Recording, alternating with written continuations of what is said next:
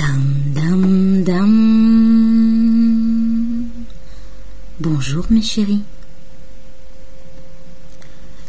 Eudoxie portait de splendides robes orientales aux longues manches en cloche, des mules perses, et ses épaisses boucles noires étaient retenues au-dessus de ses oreilles par des pinces où brillaient des perles et des gemmes. La pièce n'était pas aussi luxueuse que celle où elle nous avait reçus, car je n'en avais terminé ni l'ameublement, ni la décoration. La visiteuse en constituait le plus bel ornement. Une fois de plus, la beauté de son petit visage me frappa. Surtout, je pense, le charme de sa bouche, quoique ses yeux fussent toujours aussi hypnotiques. Je plaignis de tout mon cœur de malheureux Asphar, visiblement terrorisé, mais aussi les deux autres serviteurs de jeunes garçons en tant que mortels, immortels débutants.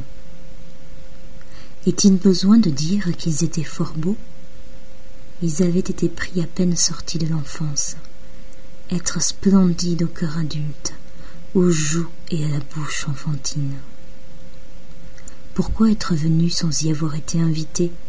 demandai-je à Eudoxie. Te voilà assise chez moi comme si je t'y avais conviée. Pardonne-moi, répondit-elle doucement. Quelque chose m'a poussée jusqu'ici. J'ai fouillé la maison de fond en comble. Et tu t'en vantes? Ses lèvres s'écartèrent sur une riposte semblettine, mais soudain les larmes lui montèrent aux yeux. Où sont les manuscrits, Marius? questionna-t-elle avec douceur, le regard rivé à moi. Les vieux manuscrits égyptiens, ceux qui étaient conservés au temple et que tu as volés. Je ne répondis ni ne m'assis. Je suis venue dans l'espoir de les trouver, reprit-elle, les yeux fixés droit devant elle, les larmes roulant sur ses joues. Aujourd'hui j'ai rêvé des prêtres d'Alexandrie, qui me répétaient sans arrêt de lire des légendes.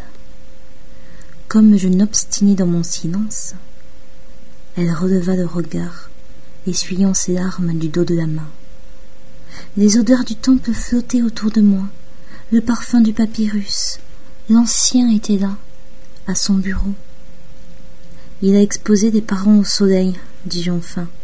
Ne te laisse pas aller à un rêve qui l'innocente. C'était un être coupable et maléfique, égoïste et amer. Veux-tu savoir ce qu'il est devenu? Dans mon rêve, des prêtres m'ont dit que tu avais emporté les manuscrits, que tu t'étais rendu à la bibliothèque sans rencontrer la moindre résistance, et que tu avais pris tous les vieux parchemins. Je restai muet, malgré son chagrin déchirant. Qu'en as-tu fait, Marius Si tu me les laisses lire, si tu me laisses parcourir les anciennes légendes égyptiennes, Peut-être mon âme trouvera-t-elle quelque harmonie avec la tienne? Acceptes-tu de faire cela pour moi?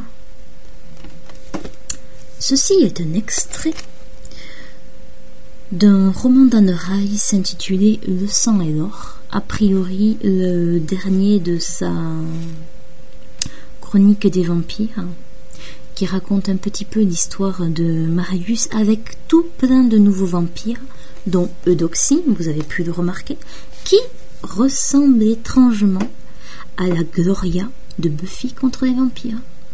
Je ne sais pas laquelle a inspiré l'autre, puisque je ne sais pas du tout euh, si le livre est apparu avant la saison où il y avait Gloria ou si Gloria est apparu avant le bouquin. Toujours est-il que j'adore Anne Rice.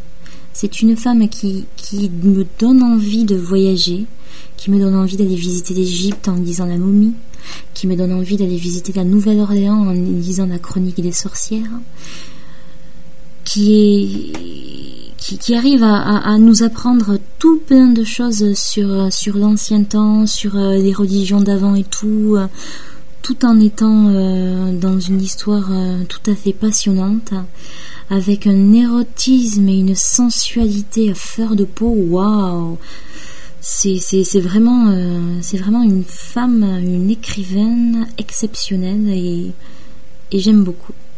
J'avoue que j'avais été un petit peu déçue par Armand le vampire, Mais alors là, le sang et l'or dépassent toutes mes espérances. Un livre que je vous conseille. C'était la chronique littéraire. À bientôt.